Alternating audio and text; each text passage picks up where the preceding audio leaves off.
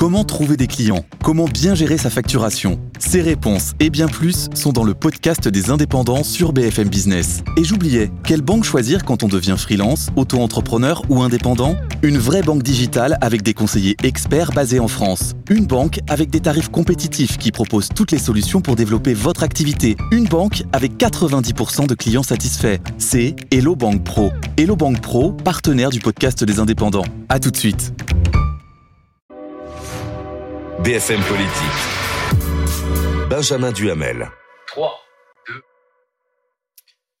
Aurore Berger, invité de, BFM Politique. Euh, Aurore Berger, juste avant de, commencer cette interview, je signale à tous ceux qui nous regardent que vous pouvez interpeller, interroger euh, directement la ministre des Solidarités en flashant ce QR code qui va apparaître sur la droite de l'écran. Juste là, vous le flashez et nous relayerons euh, vos questions tout au long de, de l'émission. Aurore Berger, on va parler de la situation à Crépole, bien sûr, de la loi euh, immigration qui arrive demain en commission à l'Assemblée nationale, de vos sujets ministériels, hein, le grand âge notamment. Mais d'abord, euh, on a appris hier soir la mort de Gérard Collomb, ancien ministre de l'Intérieur, ancien maire de Lyon, euh, compagnon de route, fidèle soutien du président de, de la République. Qu'est-ce qu'il incarnait pour vous, Gérard Collomb? Gérard Collomb, je me souviens de, des larmes qu'il a eu du mal à, à réfréner le jour de l'investiture du président de la République. C'est l'un de ceux qui a permis sa victoire. Euh, sans des hommes et des femmes comme Gérard Collomb qui ont cru à l'époque à la candidature d'Emmanuel Macron, je ne serais pas là. Et on est nombreux, à mon avis, dans, dans ce cas-là. Et puis c'est un destin français exceptionnel, on l'oublie, mais c'est euh, quelqu'un qui vient d'un milieu extrêmement populaire, une mère femme de ménage, un père métallurgiste qui a été euh, agrégé de lettres classiques mmh. et qui a gravi tous les échelons, qui a profondément transformé évidemment la, la ville de Lyon et qui a été un grand ministre de l'Intérieur. Donc c'est une immense tristesse. Condoléances évidemment euh, à sa femme, à ses enfants, et je crois qu'il laisse une empreinte pas juste sur sa ville, mais sur notre pays qui est extrêmement puissante. Euh, ces mots à son départ de la place Beauvau, c'était en 2018 sur euh, des Français vivant côte à côte et risquant, je cite, mmh. de vivre face à face, euh, résonnent pour le moins singulièrement aujourd'hui. vous ne l'avez pas suffisamment écouté? En tout cas, ce sont des mots justes. Ce sont des mots justes et ce qu'il faut, c'est que justement, ça, ce ne soit pas aujourd'hui le pays dans lequel on a envie de vivre. Euh, on, on voit bien en tout cas, ce qui s'est passé à Crépole, je pense que c'est euh, en effet une déflagration dans, beaucoup de nos communes, de nos villages, parce que euh, cet assassinat, parce que c'est un assassinat d'un jeune homme qui avait euh, à peine 16 ans, qui se rendait à une fête de village, évidemment que ça ne peut pas laisser sans, sans, émotion et surtout sans réaction. Parce qu'encore une fois, je pense que Thomas, il pourrait être un membre de nos familles, ça pourrait être un frère, ça pourrait être un cousin. Et ces fêtes de village, on y a tous participer. C'est des fêtes communales où on y va pour euh, danser, pour faire la fête, pour être entre amis, entre familles, et où tout se passe bien dans des villages qui sont des villages paisibles et avec des gens qui sont venus avec une seule intention d'actes barbares et de volonté de tuer. Mmh. C'est très clairement ça, euh, ce qui s'est passé pour vous, Crépole, c'est la France face à face? C'est la France qui se fracture? C'est un symbole, par exemple, de ce que Gérard Collomb, à l'époque, euh, dénonçait ou ce sur quoi il alertait? En tout cas, vous voyez bien que ce qui s'est passé à Crépole, c'est la volonté euh, de quelques-uns de venir pour tuer, pour frapper. Est-ce que c'est au hasard ou pas Ça, c'est la justice qui le dira. Ce qui est bien, c'est qu'ils ont été immédiatement interpellés et j'espère oui. surtout que la justice passera et qu'elle ne laissera pas passer euh, par rapport euh, aux actes qui ont été commis. Parce qu'il faut comprendre, encore une fois, l'émotion que ça suscite dans notre pays. Et il faut éviter, à mon avis, deux risques qui sont finalement les mêmes d'extrême gauche comme d'extrême droite, d'essentialisation.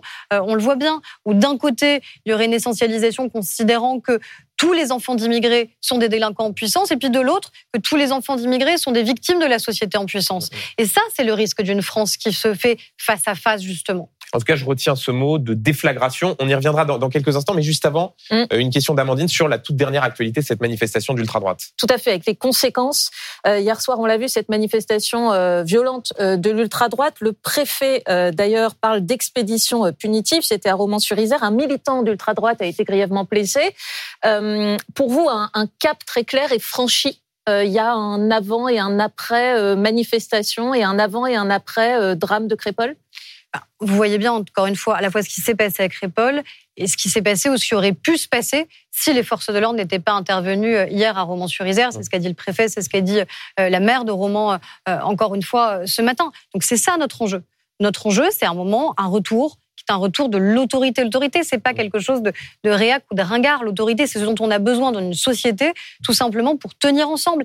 Et c'est l'ensemble des champs. C'est l'autorité au sein de la famille, la question de la parentalité, comment on accompagne, comment on soutient et comment on responsabilise et on sanctionne Pardon, si besoin. Mais ceux, qui nous de regardent là, quand vous public dites de qu'il faut un retour de l'autorité, euh, ce qu'ils ont vu euh, à Crépole avec euh, la mort du jeune Thomas, ce qu'ils ont vu hier avec cette manifestation, même si effectivement les forces de l'ordre se sont interposées, ils se disent pas instinctivement euh, l'autorité républicaine, elle est parfaitement Non, mais respectée sur tout le territoire. ils en attendent Ouais. le retour.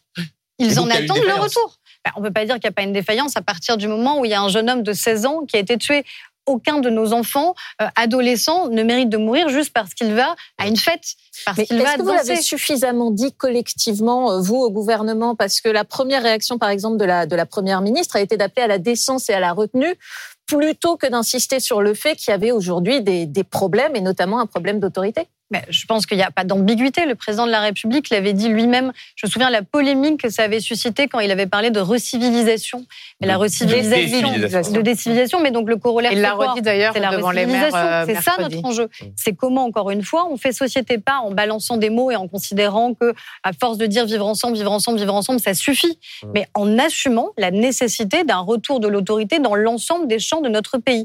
Donc ça commence par la cellule familiale, parce qu'encore une fois, on voit bien vraisemblablement l'âge de celles et ceux qui ont été interpellés. Ce ne sont pas des personnes qui ont 30 ans, 40 ou 50 ans. Donc il y a quand même cet enjeu Mhm. essentiel d'autorité. On l'avait vu aussi euh, dans les émeutes et dans les violences urbaines. Mais c'est de l'ensauvagement, selon vous, comme Bah, le en dit tout cas, c'est de la barbarie. Alors, est-ce que c'est de l'ensauvagement, de la Ouais. sauvagerie, de la barbarie? De facto, c'est une forme de barbarie qui s'exprime quand on considère qu'on va volontairement dans une fête pour tuer. Et la réponse ne peut évidemment pas être d'aller faire une expédition punitive comme si l'ensemble d'un quartier était co-responsable. Ça vous Mais- inquiète ces manifestations d'ultra-droite qui sont susceptibles de se, de se répéter avec visiblement une volonté de, de, de vengeance Expédition punitive, c'est l'expression qui a été utilisée par le préfet. En tout cas, on ne peut pas céder à l'esprit de vengeance, ou alors il n'y a plus de démocratie, il n'y a Ouais. plus de république. Ça ne peut pas fonctionner comme ça. Ce qui suppose aussi que la justice et la réponse pénale soient à la hauteur aussi de ce que ça a suscité dans notre société. Je pense que ça, c'est une question qui est essentielle. Mm. Parce que sinon, on donne le sentiment d'un décalage. Il faut, nous, en tant que responsables politiques, pas faire comme si on ne voyait pas ce que les Français ont vu. Mais pour Ils bien ont vu un drame absolu, ils ont vu un Berger, meurtre. pour bien comprendre le fond de votre pensée, là, ce qui s'est passé euh, à Crépole, pour vous, c'est un fait divers ou c'est un fait de société? Mais c'est pas un fait divers. Moi, je pense qu'il faut Donc c'est arrêter. un fait de société, c'est le terme que En fait, vous quand vous dites c'est un fait divers, ça donne le sentiment, à mon avis, à ceux qui nous regardent, que c'est comme si ça ne comptait pas, que c'est comme si ça n'existait pas, qu'en fait ça aurait pu ne pas arriver. Mmh. Ça s'est produit. Les Français l'ont vu, les Mais donc, Français ont vu ces images se répandre C'est- sur les c'est réseaux sociaux. de société, à la fois le drame et euh, les manifestations qu'on a vues hier? En tout cas, ça doit suffisamment nous alerter parce que je pense que toutes celles et ceux qui vivent, la majorité de nos- des Français vivent dans des villages qui sont comparables à celui de Crépole. Euh, 500 habitants dans un village paisible où les gens se connaissent, où les gens s'apprécient et où les gens savent encore une fois, faire ensemble et vivre ensemble. Donc à partir du moment où vous entrez dans une fête communale avec la volonté d'en découdre, avec la volonté de frapper, avec la volonté de tuer, évidemment que ça crée un Mais- émoi Oh, qui dépasse Crépole même par- qui pardon, embrase la je, je- société. je rebondis sur ce que disait Amandine Atalaya qui citait euh, la première ministre qui appelait à la décence et à la retenue. On a aussi vu euh, un garde des Sceaux, Éric Dupont-Moretti, à l'Assemblée nationale, euh, s'en prendre aux oppositions qui, disait-il, faisaient de la, de la récupération politique.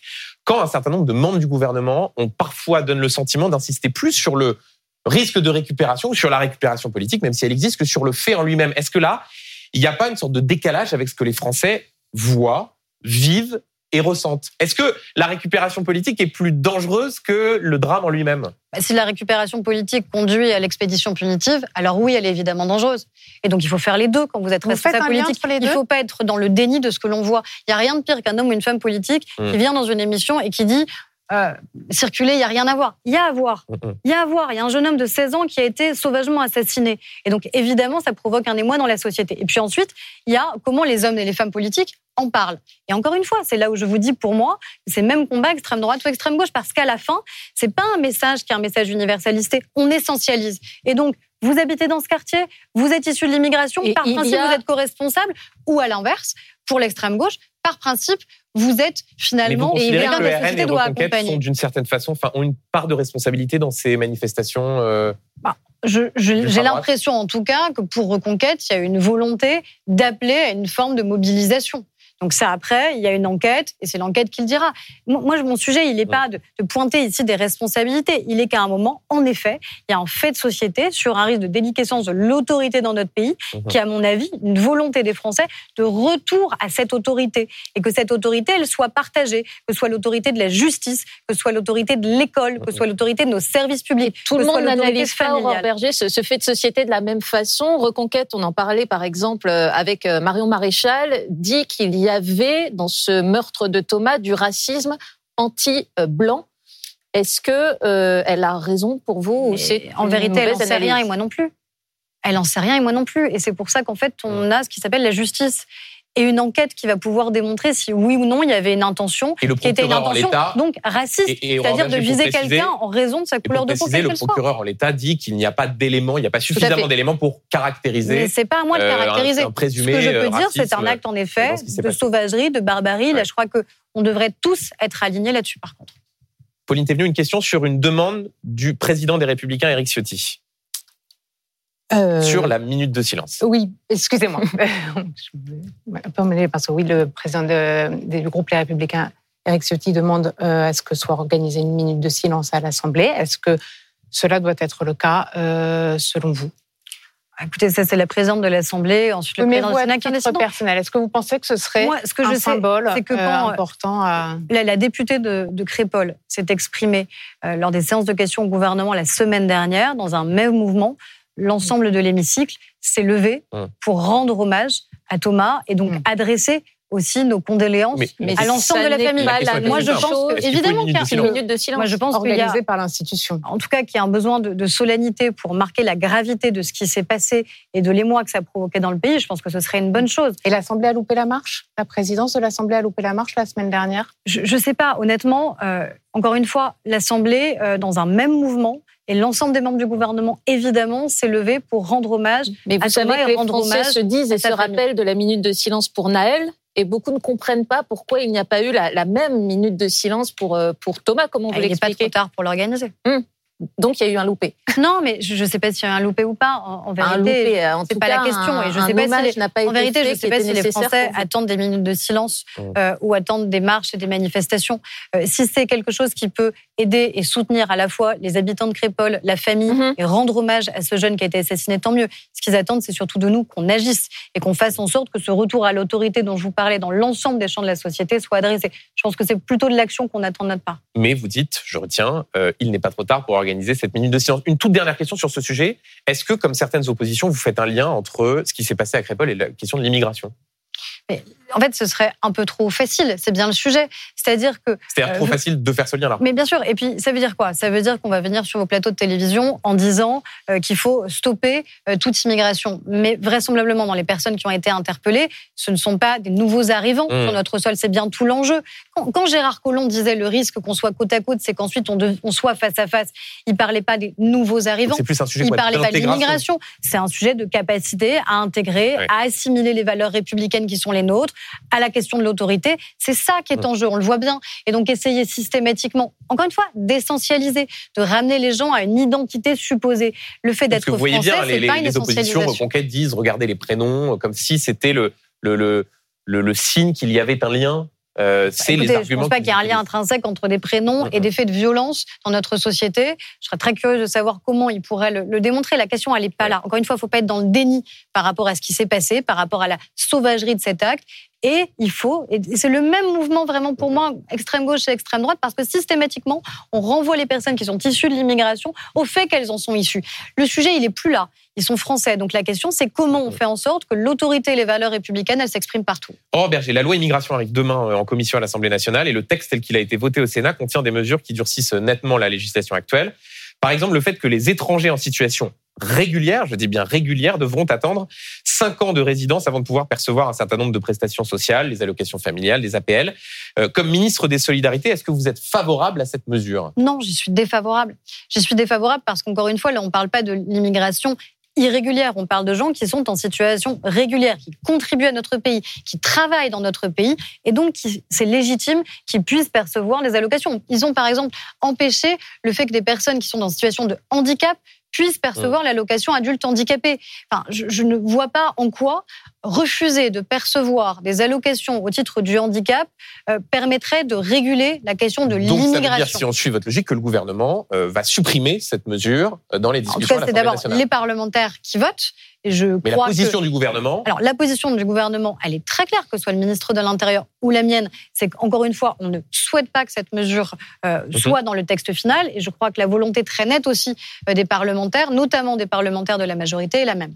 Pauline. Même question euh, concernant la transformation de l'aide médicale d'État en aide médicale d'urgence au Sénat. Est-ce que à l'Assemblée, le gouvernement souhaite euh, revenir sur cette mesure et remettre euh, l'aide médicale d'État? Alors, il y a deux choses. Déjà, un, il y a une mission qui a été commanditée par la Première ministre sur ce sujet de manière à aller vite Elle l'avait annoncé et à avoir des retours très rapides sur concrètement c'est quoi l'AME aujourd'hui? Je pense qu'il y a mille fantasmes sur l'AME, sur concrètement qu'elle contient, ce que ça permet, etc. Euh, je crois et j'espère qu'il y a un accord dans notre pays pour dire que quand quelqu'un arrive à l'hôpital, on lui demande ni sa carte d'identité ni sa carte bancaire.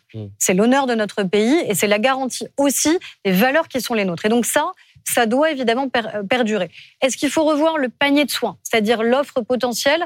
Ça, c'est le débat qui va la à l'Assemblée nationale. telle qu'elle a été votée au Sénat sur la transformation en aide médicale d'urgence, ça, on est d'accord que ce sera rétabli. Rétabli à Enfin, la, version initiale de l'aide médicale d'État sera rétablie à l'Assemblée nationale. Ah, Je crois que ce sera rétabli. Voilà. Et là-dessus, que Mais soit il y a une certitude, une garantie. euh, Bah, Déjà, je pense qu'il y a une majorité à l'Assemblée qui souhaite que ce soit rétabli. Je crois que le ministre de la Santé a été très clair. Mm. Je pense que le sujet qui peut agacer les Français, je, je crois pas, enfin, je crois profondément à l'humanité quand même des, des Français. Donc, je crois pas euh, qu'ils considèrent que quelqu'un qui entre sur notre territoire, y compris de manière irrégulière, ne doit pas pouvoir être soigné. C'est un enjeu d'humanité. C'est aussi un enjeu de santé publique, accessoirement. mais pour l'ensemble vous confirmez que le rétablissement de l'AME, c'est la position du gouvernement. mais ça a toujours été la position du gouvernement. Le sujet, c'est quoi? Le sujet, c'est qu'aujourd'hui, on a euh, un budget pour l'AME qui est de plus en plus important. Pourquoi? Pas parce qu'on a élargi le panier de soins.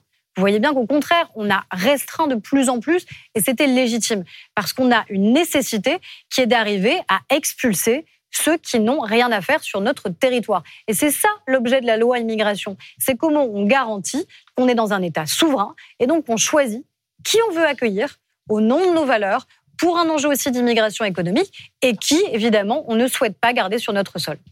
On continue cette discussion dans quelques instants, notamment la nouveauté de la matinée, si j'ose dire, c'est cette prise de position d'un certain nombre de députés, euh, les Républicains. On continue la discussion juste après cette très courte pause. À tout de suite dans BFM Politique. BFM Radio.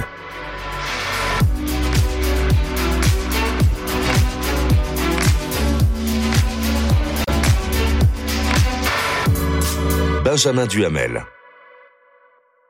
La ministre des Solidarités et de la Famille, Aurore Berger, invitée de, BFM Politique. Aurore Berger, juste avant de continuer de vous interroger sur la loi immigration, une question d'une de téléspectateur, d'une téléspectatrice pour être précis. Voilà ce que vous demande Marion. Pourquoi le silence d'une partie des féministes concernant les viols et exactions contre les femmes commis le 7 octobre euh, par le par le Hamas? Pour contextualiser, je précise qu'hier il y avait, c'était la journée de de lutte contre les violences faites aux femmes. Il y avait cette manifestation et certains, euh, notamment le, le, le CRIF, ont regretté le fait que certaines manifestantes aient été, euh, Mm. euh, comment dire, extraites de d'une manifestation parce qu'elles avaient des mots d'ordre pour précisément dénoncer euh, les violences sexuelles commises par le par le Hamas. Qu'est-ce que vous répondez à la téléspectatrice Marion? Il faudrait poser la question euh, à à ces associations. On ne peut pas être féministe à géométrie variable. Je lisais Le Parisien ce matin. Dans Le Parisien, il y a un témoignage assez bouleversant d'une jeune femme qui garde l'anonymat et qui explique ce dont elle a été victime. C'est-à-dire euh, au cours de cette soirée d'horreur euh, où elle allait pour danser, où elle a été victime d'un viol tellement épouvantable qu'aujourd'hui, elle n'est même pas en capacité de se lever et de marcher. Donc ça veut dire que chaque jour, on a des témoignages qui vont un peu plus loin dans l'horreur et les exactions commises par un groupe terroriste qui est le Hamas. Mmh. Et ce qui est terrifiant, c'est de se dire que finalement, certains n'arrivent pas à le dénoncer. Pourquoi? Parce que ça s'est produit en Israël. C'est ça le sujet.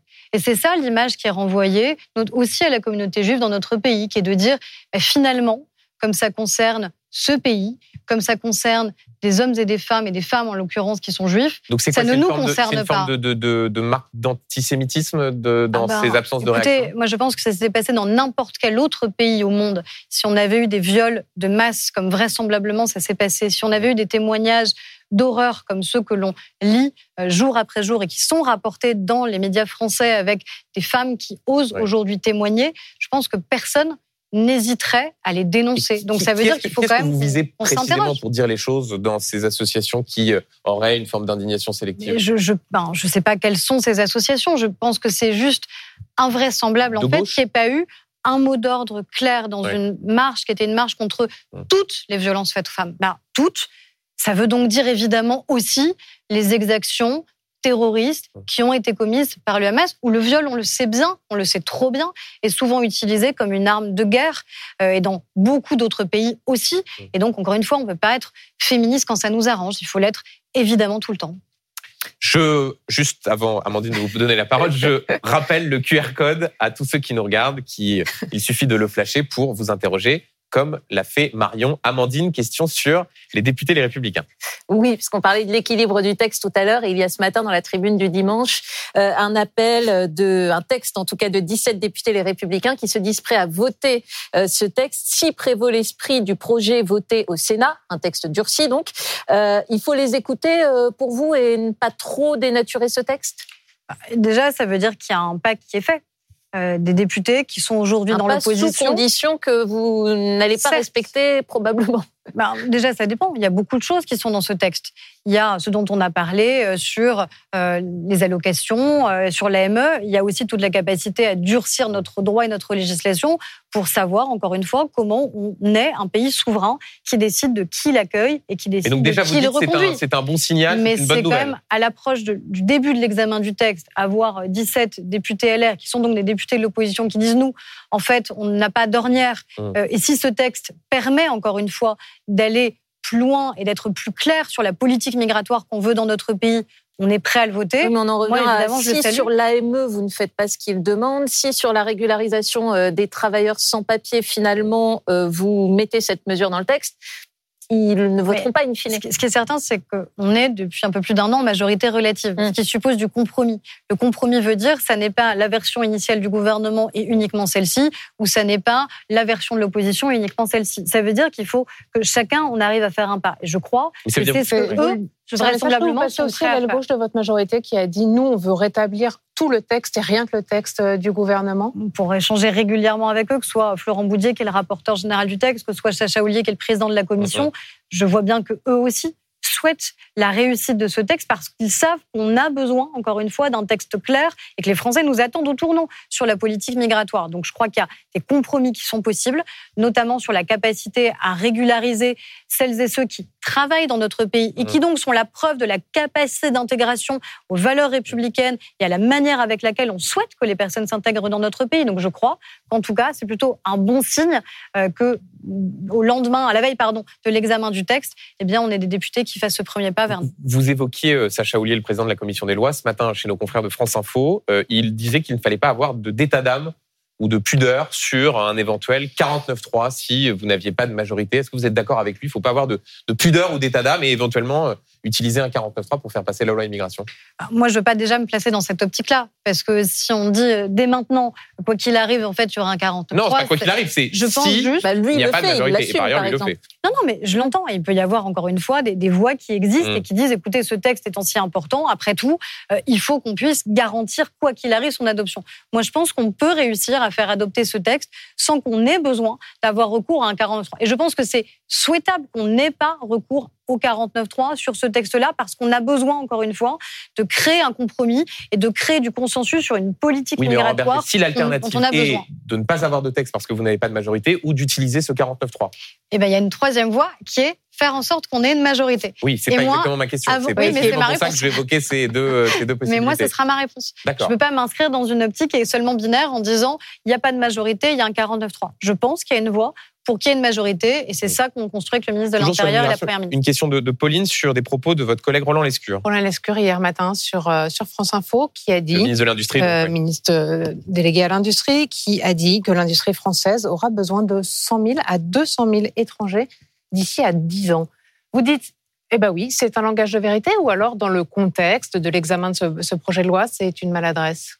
Bah, je dis que ce qui est certain, c'est qu'on a déjà aujourd'hui de l'immigration économique. Enfin, là encore, il Mais faut là, pas être dans le des déni. chiffres assez précis, une perspective dans 10 ans, euh, 100 000 à 200 000 euh, étrangers. Ouais, je ne sais pas chiffres. cette Moi, je ne sais pas. Je ne sais c'est pas une bonne dire. chose de le dire maintenant? En tout cas, ce qui est certain, c'est que dès aujourd'hui, si nous n'avions pas dans un certain nombre de secteurs qui sont essentiels à la vie de notre pays, que ce soit dans le médico-social, que ce soit dans l'hôtellerie, dans la restauration, notamment dans, dans vos, le bâtiment, notamment dans, vos dans secteurs. les secteurs dont j'ai la responsabilité en tant Mm. que ministre, tout le médico-social. Si demain vous enlevez celles et ceux qui travaillent dans, dans nos EHPAD, qui sont aides à domicile, euh, qui travaillent auprès de nos enfants et qui sont des personnes euh, étrangères et qui travaillent encore une fois et qui s'intègrent donc à notre pays, il y a des secteurs entiers qui tiennent plus. Mais Berger, Il faut avoir la lucidité et l'honnêteté de le dire. Donc c'est de la lucidité. Est-ce qu'il n'y a pas aussi une forme peut-être de manque d'habileté dans un moment où les Français sont crispés autour de cette question de l'immigration, de dire oui, oui, bah, de toute façon, euh, dans les 10 Oui, mais ans, il attendez. faudra 100 000 ou 200 000 Pourquoi il y a de la étrangers. crispation sur la question de l'immigration Parce que justement, on n'arrive jamais à avoir un débat de vérité sur cette question-là. On a un débat systématiquement de posture. Mais encore une fois, il va bien falloir qu'on arrive à en sortir parce que les mêmes qui considèrent qu'évidemment, Mm. celles et ceux qui commettent des délits ou des crimes dans notre pays n'ont rien à faire dans notre pays, celles et ceux qui ne s'intègrent pas à nos valeurs n'ont rien à faire dans notre pays, je pense que ce sont les mêmes à accepter complètement l'idée bah, que pour leurs enfants, pour leurs parents, pour leurs grands-parents, pour la capacité de notre pays, de nos industries à tenir, on puisse avoir besoin d'une main-d'œuvre étrangère. Mais à la condition qu'on la choisisse et qu'on détermine qui est habilité à rentrer et qui doit pouvoir sortir. On va parler dans un instant de, de- de vos sujets, Aurore Berger, mais juste avant, une question sur les otages et la situation au Proche-Orient. Oui, puisque c'est le troisième euh, jour de trêve et il n'y a toujours pas de Français libérés, de Français otages libérés par euh, le Hamas. Comment est-ce que vous le comprenez? C'est-à-dire la, la France aujourd'hui ne pèse plus dans les négociations? La France pèse évidemment dans les négociations euh, et je crois que c'est important que la voix de la France soit entendue. Euh, je n'ai pas de commentaires spécifiques à faire sur le sujet parce que vous imaginez bien aussi euh, les discussions et les négociations euh, qui, qui sont une en cours. déception évidente, ça c'est certain. Mais Moi, je pense d'abord aux familles des otages. J'en ai rencontré. J'ai rencontré la mère d'une d'entre elles, la mère de Mia, qui attend le retour éperdument évidemment de, de sa fille et qui n'a pas de nouvelles d'elle. Elle a vu une vidéo de sa fille euh, dix jours après son enlèvement et depuis, elle ne sait pas.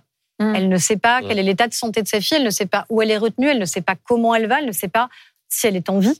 Donc c'est évidemment d'abord cette nécessité-là. Et je- moi, vous je avez souhaite l'espoir que demain, euh, des otages français soient libérés? Je n'ai pas à, à dire ce genre de choses. Encore une fois, parce que y a, je pense, tellement d'attentes et d'espoir. Enfin, quand, quand vous êtes privé de, de vos enfants, de vos parents, il n'y a pas une minute de votre vie où vous ne pensez pas à eux et vous n'espérez pas qu'ils aillent bien et que vous puissiez les retrouver.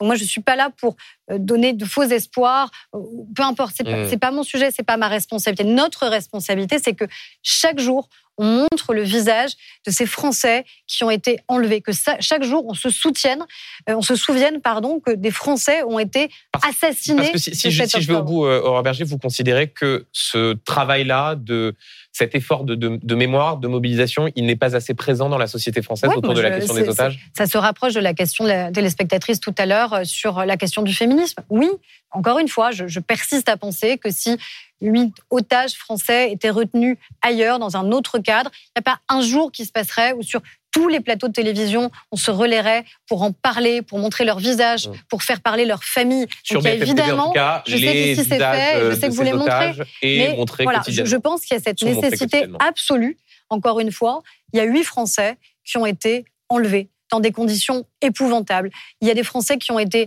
assassinés dans des conditions épouvantables, violentés, violés. Et donc, il faut évidemment chaque jour, chaque jour, on se rappelle d'eux et qu'on ne relâche jamais nos efforts. Et c'est ce que fait le président de la République avant Mais- la libération je- de tous les otages français. Juste avant de donner la parole à Pauline sur la question de, de l'hommage, euh, Jérôme Guedge, le socialiste, se demande si, je cite, le malaise viendrait du fait qu'on verrait d'abord en eux des juifs avant d'y voir des Français. J'espère que c'est pas le cas. Mais est-ce- oui, C'est pas le cas sur notre plateau, c'est pas le cas dans, dans vos pas, mais- questions, c'est pas le cas dans la question de cette téléspectatrice. Donc évidemment j'espère que ça n'est pas le cas parce que je crois pas que notre pays soit antisémite. Je crois qu'il y a des antisémites. Oui, il y en a. Et que, évidemment, il faut rien laisser passer sur Mm. ce sujet-là et sur cette question-là. Et qu'on ne peut pas accepter qu'en 2023, on ait des Français qui, au regard de leur confession, réelle ou supposée d'ailleurs, euh, aient peur, euh, préfèrent cacher leur patronyme, préfèrent changer leur nom sur une boîte aux lettres ou sur des applis. Ça, c'est intolérable. Et donc, ça veut dire que ça doit soulever l'ensemble de la société. Mais ce qui est rassurant, c'est qu'on a quand même eu cette marche et cette mobilisation. Dans aucun autre pays d'Europe, Vous avez vu ça. Vous avez vu des, des dizaines, de dizaines de milliers de personnes marcher pour lutter contre l'antisémitisme, alors qu'on a vu d'autres Oui. manifestations à Londres, par exemple. personnes sur euh, près de plus qui, de 60 eux, millions d'habitants. euh, Oui, mais elle a existé. Elle a existé. Vous allez dans d'autres pays euh, du continent européen. Vous allez à Londres, vous allez en Allemagne. Vous voyez des manifestations qui sont bien moins plaisantes que celle-ci. Et je pense que c'est quand même rassurant qu'il y ait eu ce sursaut universaliste et républicain euh, qui ait existé dans notre pays. Et il y a cette question de, de l'hommage. Alors, l'Élysée s'est engagée à ce qu'il y en ait un, euh, mais euh, de fait, il n'y a toujours pas eu d'hommage. Est-ce que ça n'a pas trop tardé? Parce que la position du président de la République, elle est claire. Il n'y a pas de dommage à rendre tant qu'on a des otages qui sont retenus. Il y a huit Français aujourd'hui qui sont portés disparus ou retenus en otage. On ne va ça- pas ça rendre un pas hommage. Mobiliser. Moi, je euh, pense que, la encore une fois, on ne peut pas les oublier. On ne peut pas donner le sentiment que euh, ce serait passé. Enfin, faire un Ce serait hommage, passé. euh, Moi, je- rendre hommage, c'est pas, Le, ça veut le pas dire président de la République s'est engagé de manière très claire et, et évidente, et il a rencontré les, les familles de celles et ceux qui ont été assassinés, à ce qu'un hommage national soit rendu, parce que ce sont des Français qui ont été assassinés le 7 octobre dernier. Mais il y a d'abord une mobilisation pour que celles et ceux qui sont en vie puissent revenir. C'est pas L'hommage, forcément antinomique. Bah, en tout cas, je comprends la position du président de la République et de dire que sa responsabilité, c'est d'abord de garantir que l'ensemble de nos compatriotes puissent rentrer, puissent être sains et saufs, et qu'ensuite, évidemment, cet hommage qui est légitime et qui est, je crois, attendu, et je l'espère pas attendu que de la communauté juive, mais attendu de l'ensemble Mmh. des Français, parce qu'encore une fois, ce sont d'abord des Français qui ont été assassinés. Question d'Amandine. Oui, il y a la question des otages et celle de la ligne diplomatique de la France aujourd'hui. Le Quai d'Orsay euh, rappelle sa volonté d'une trêve durable soutenue jusqu'à conduire à un cessez-le-feu. Le mot est important, cessez-le-feu. Ça veut dire que la France ne soutient pas la volonté d'Israël de reprendre ses opérations euh, après la trêve pour détruire le Hamas?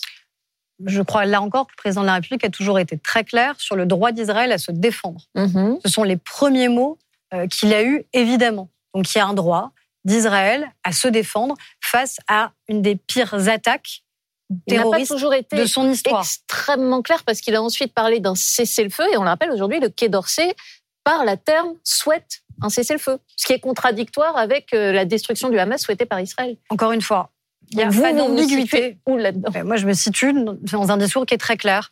Il y a un droit d'Israël à se défendre. Israël est un pays ami, allié de la France, Donc, pas de cessez-le-feu. démocratique, qui doit pouvoir se défendre face à une des pires attaques de son histoire. Donc pas Il y a un droit à le faire dans des conditions qui sont des conditions déterminées au niveau international de protection des populations civiles. Il y a une mobilisation de la France pour libérer les otages. Il y a une mobilisation de la France pour une aide humanitaire mais pardon, Robert, à Gaza et aux attendez, populations oh, civiles. oh, C'est ça non, la position. pardon, plus on est obligé de répéter qu'une ligne est claire, moins elle l'est. Ah, J'ai l'impression de dire des mots clairs. Ce que, vous, ce que vous dit, Amandine, c'est qu'aujourd'hui, la position du Quai d'Orsay est de dire qu'il faut une trêve durable soutenue qui peut amener à un cessez-le-feu.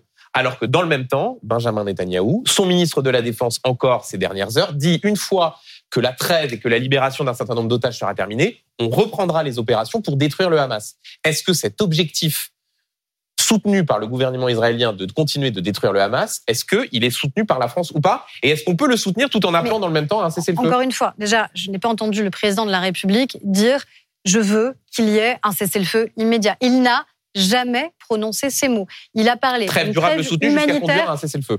une trêve humanitaire qui Mm. doit permettre et la libération des otages, et c'est le préalable que la France a toujours posé, Mm. la libération des otages, et dans le même temps, évidemment, l'aide humanitaire qui doit arriver à Gaza, puisque vous savez bien la situation euh, sociale, euh, de santé publique qui est en train de se dérouler aussi à Gaza. Mm. Donc, et le préalable a toujours été d'abord la libération des otages. Et je pense que c'est extrêmement Vous important de le considérez que rappeler. Israël, depuis le, le- le 7 octobre, a respecté le droit humanitaire international? Ça, c'est pas à moi de le dire. C'est pas à moi de le dire, encore une fois. Quand le président de la République à la BBC exhorte Israël d'arrêter les bombardements qui font des victimes civiles, c'est une façon de reconnaître que précisément ce Mais- droit humanitaire international-là n'est pas respecté. Moi, ce que je sais, c'est les efforts de la France pour garantir et le droit d'Israël à se défendre, et la libération des otages, et qu'il y ait une aide humanitaire à Gaza. Est-ce que c'est une position facile à tenir? Non. Mm. Non, parce que c'est plus simple d'être extrêmement binaire sur cette question, comme le sont beaucoup de vos interlocuteurs et de nos interlocuteurs. Moi, je pense que c'est la seule position qui est tenable pour la France. Et encore une fois, on a toujours mis en préalable le droit d'Israël à se défendre. Pauline Thévenot, question sur euh, le grand âge. Oui, et sur un texte qui s'est fait attendre hein, de longues années, vous avez annoncé que la loi programmation pour le grand âge, euh, ben, elle allait enfin voir le jour en 2024. Déjà, question simple, pourquoi avoir tant tardé? Ça fait six ans que cette loi est attendue. C'était un engagement euh, d'Emmanuel Macron pour le début de son premier quinquennat. Alors, si on est un peu lucide, ça fait même beaucoup plus longtemps. Nicolas Sarkozy en avait parlé. dépense, Oui, mais là, on parle euh, en avait d'engagement parlé. qui vous concerne et qui y a concerne ce votre, que nous, nous votre avons majorité. dans le précédent quinquennat. Ce qu'on a fait, c'est de garantir qu'il y ait des moyens suffisants pour qu'on arrive à faire face jusqu'à la fin de ce quinquennat. Jusqu'en 2027, on a doté notre pays de moyens. On a créé une branche dédiée à la question de l'autonomie pour garantir qu'on puisse y faire face. Mais je pense qu'il y a une forme, je l'assume, hein, de, de déni, de déni individuel, collectif. compris dans votre camp. Ça, c'est mais un peu le sujet qui est passé à la trappe, c'est pas euh, qui juste derrière sujet, d'autres sujets considérés plus importants. euh. Oui, mais c'est un sujet qui est, qui est vital en vérité. On n'a pas d'autre choix. Le défi démographique, on ne pourra pas revenir en arrière. En 2030, il y a un Français sur trois qui aura plus de 60 ans. Mm. Un Français sur trois. Donc c'est un basculement démographique qui est majeur. Ce qui est très étonnant euh, aussi, c'est à quel point le discours a changé. Il y a euh, dix ans, on trouvait que c'était d'abord une opportunité formidable, que l'espérance de vie progresse, euh, que nos parents, nos grands-parents, nos arrière-grands-parents vivent plus longtemps, que nos familles soient donc plus solidaires plus longtemps. Et puis le discours s'est inversé parce que on voit des craintes, des angoisses sur la question de la prise en charge, sur la capacité à faire face collectivement. Donc la loi de programmation, c'est ça. C'est de garantir qu'encore une fois, on se dote d'une trajectoire qui fasse que notre pays Avec- sera en capacité de répondre, de recruter les professionnels, Mais avec de les rémunérer. Parce que vous, êtes, vous appartenez à un gouvernement qui dit euh, il faut faire des économies, euh, on refuse d'augmenter les impôts. Les besoins de financement sur le grand âge sont tels qu'on Hmm. voit mal où est-ce que vous trouvez les fonds euh, pour précisément Ah, mais- financer des postes en EHPAD. euh, C'est une loi qu'on va En l'état, là, on voit pas. C'est une loi, moi déjà, j'ai dit qu'on allait co-construire et pas quelque chose de bidon. Mm. On va vraiment le co-construire. Parce que souvent, on dit ça Avec- au début et puis après. Eh ben, euh, moi, ce que je vais faire, c'est, Mm. à la demande de la Première ministre, c'est on va réunir tous les groupes politiques représentés à l'Assemblée et au Sénat, toutes les associations d'élus locaux, parce qu'évidemment, il faut adapter nos villes, il faut adapter nos territoires, il faut leur donner les moyens aussi d'être en capacité de faire face, face à ces nouveaux besoins, et puis tous les acteurs du grand âge. Et il n'y a pas de question tabou. Il n'y en aura aucune. Moi, je ne vais pas dire en préalable, on va travailler ensemble sur un projet de loi, mais j'exclus par avance Mm. telle option ou telle option en matière de financement. C'est un défi majeur pour notre société à relever parce que si on ne se dote pas des moyens nécessaires dans l'année ou les deux années qui viennent, ce sera trop tard. Et on ne pourra pas faire face alors Mm. aux besoins de notre population en termes de perte d'autonomie, de vieillissement. Mais c'est aussi une opportunité. On parlait d'industrie tout à l'heure. C'est aussi une formidable opportunité en termes de capacité à créer de l'emploi et à créer de l'emploi en France. Question d'Amandine Atalaya. Oui, sur un dispositif que vous avez annoncé qui doit entrer en vigueur le 1er décembre. C'est une aide d'urgence pour les femmes qui sont victimes de violences conjugales, pour les aider notamment euh, à déménager. Cette aide, pour être précis, ce sera 600 euros euh, en moyenne, ou alors, comme vous le disiez lundi, 600 euros minimum, parce que ça n'est pas exactement la même Alors, chose. C'est une aide qui est absolument déterminante. Aujourd'hui, en moyenne, les femmes, elles font sept allers-retours. Sept allers-retours entre le domicile donc de leur bourreau, Mhm. de celui qui a commis les violences et leur capacité à partir. Il y a à la fois la question de l'emprise qui a été euh, très bien documentée, mais il y a aussi des enjeux matériels. Comment je fais pour Oui, qu'elle soit déterminante, si c'est j'ai pas les sur moyens. son montant Donc, précis. en fait, c'est 600 euros en moyenne parce qu'en fait, Hmm. c'est majoré en fonction. Si j'ai des enfants, mais donc, c'est pas 600 ce- euros minimum. non, non, pour c'est que les choses 600 soient très euros en moyenne pour qu'il n'y ait euh, pas, ait pas euh, d'ambiguïté. Si voilà. ma langue a fourché, qu'il n'y ait pas Mm. d'ambiguïté, c'est 600 euros en moyenne pour garantir que toutes les femmes qui ont été victimes de violences, qui sont victimes de violences, celles qui nous entendent aujourd'hui, se disent si j'ai peur de quitter mon domicile parce que je ne sais pas payer une première nuit d'hôtel, parce que Mhm. je n'ai plus de compte en banque, parce que je n'ai pas de carte bleue, parce qu'il m'a pris mes papiers, parce que c'est ça aussi la situation que vivent ces femmes. L'emprise financière est parfois celle qui empêche Et- les femmes Et- de et- partir. Et juste pour, pour, Et donc, pour ce celles sera payé entre trois à cinq concrètement, jours. Ça veut dire il faut aller dans une CAF. il faut appeler ou il faut se rendre dans une cave. L'avantage d'une cave, c'est que c'est très anonyme. Vous pouvez aller dans une cave juste pour déclarer la naissance de votre enfant. Donc, si vous voulez, il n'y a pas de Vous y stigmatisation allez, quand vous vous, dites je entrez. suis victime de violence conjugale et là on vous on, on- comment dire on regarde votre situation et on vous donne cette aide. C'est une aide qui va être automatiquement délivrée. Trois jours si vous êtes déjà allocataire CAF, cinq jours maximum si vous n'avez jamais été allocataire CAF, 600 euros en moyenne, plus Et il faut quoi? Il faut évidemment si vous avez des enfants, Euh, soit un signalement au procureur de la République, soit une plainte qui a été déposée. Vous pouvez aller au commissariat le jour même, porter plainte et immédiatement après aller à la CAF de manière à garantir que vous ayez tout de suite les moyens de partir et donc que vous ne renonciez pas au risque qu'encore une fois les violences se répètent et que les violences s'aggravent. C'était une demande historique des associations que cette aide puisse être délivrée, donc elle est généralisée à partir du 1er décembre.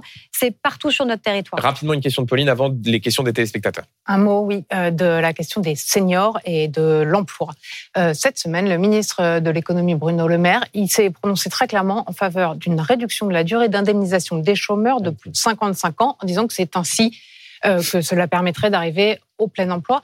Est-ce que vous, vous êtes d'accord avec cette mesure Est-ce que c'est pas une provocation après les réformes de, des retraites l'année dernière, qui a repoussé de deux ans euh, la durée du temps de travail euh, de leur demander encore un effort supplémentaire? Moi, ce que je crois, c'est que le préalable avant la question de la durée d'indemnisation, c'est surtout de garantir l'employabilité, encore une fois, des plus de 55 ans dans notre société. C'est ça le vrai défi qu'on a aujourd'hui avec le ministre du Travail. C'est de garantir que les Français de plus de 55 ans ne soient pas considérés comme des personnes inutiles dans notre Mais est-ce société. que ça passe par le fait de baisser Et la donc, durée d'indemnisation? Je crois que c'est d'abord de dire aux entreprises de notre pays, les personnes de plus de 55 ans méritent d'être employées, elles ont des compétences, elles ont des connaissances, et on ne peut pas les Donc- mettre de donc côté dans notre la Je dis juste Le Maire. que avant d'aller jusqu'à réduire la durée d'indemnisation, je pense que le préalable, c'est d'abord de se battre pour que les personnes puissent rester en emploi, pour celles qui parfois malheureusement en sortent, et puis de garantir qu'elles puissent y revenir. Ça a le mérite de la clarté. Aurore Berger, deux questions de téléspectateurs. Une première, euh, elle est signée Dany, euh, qui vous pose la question suivante. Êtes-vous choqué par le retour en politique de Jérôme Cahuzac? Disons, étonnés. Euh, voilà. Après, euh, le retour en politique, euh, c'est les électeurs qui le décident. Hein. C'est pas un homme ou une femme politique euh, qui décide de, de revenir ou de sa capacité à revenir. S'il veut revenir, j'imagine qu'il se présentera au suffrage. Est-ce que c'est aux élections euh, Mm. municipales, législatives? C'est ça- Et s'il voulait venir parmi vous, au sein de la majorité présidentielle?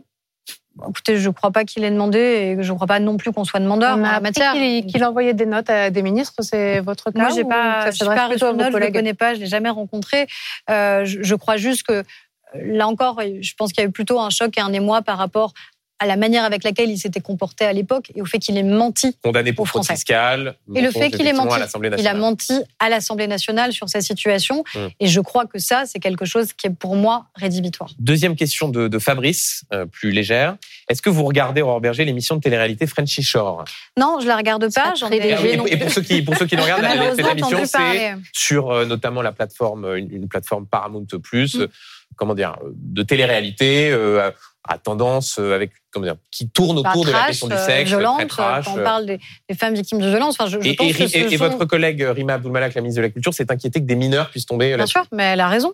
Elle a raison. Moi, c'est évidemment pas des Ouais. programmes devant lesquels vous avez envie que vos enfants ou vos ados euh, tombent, parce que je Donc vous la regardez pas, vous Non, je, clairement, je la regarde pas. Non, c'est pas mon truc. Par contre, j'ai- entendu un certain nombre de mots qui étaient prononcés dans ce genre d'émission qui font qu'encore Ouais. une fois, considérer les femmes uniquement comme des objets sexuels. Ah, vous, Non, vous c'est- considérez que c'est le cas de cette euh, émission? Ah bah, que vu d'autres les disent aussi, il y a, euh, oui, euh, j'ai quand même l'impression. des transsexuels et c'est au contraire une sorte de dode à la différence et à l'acceptation. euh. Oui, enfin, peut-être. Euh, il y a d'autres moyens, à mon avis, de créer de la diversité, de la mixité dans notre société euh, que d'avoir ce type d'émission de télé-réalité qui, à mon avis, nous honore pas vraiment. Merci beaucoup, Berger, d'avoir été l'invité de BFM Politique. Merci Amandine, Merci. merci. Pauline. Vous retrouvez tout de suite Dominique Rizet, Philippe Godin pour Affaires suivantes. Quant à moi, je vous retrouve ce soir. C'est pas tous les jours dimanche, 18h. Mon invité, le président des Républicains, Éric Ciotti. Vive la politique, bonne journée.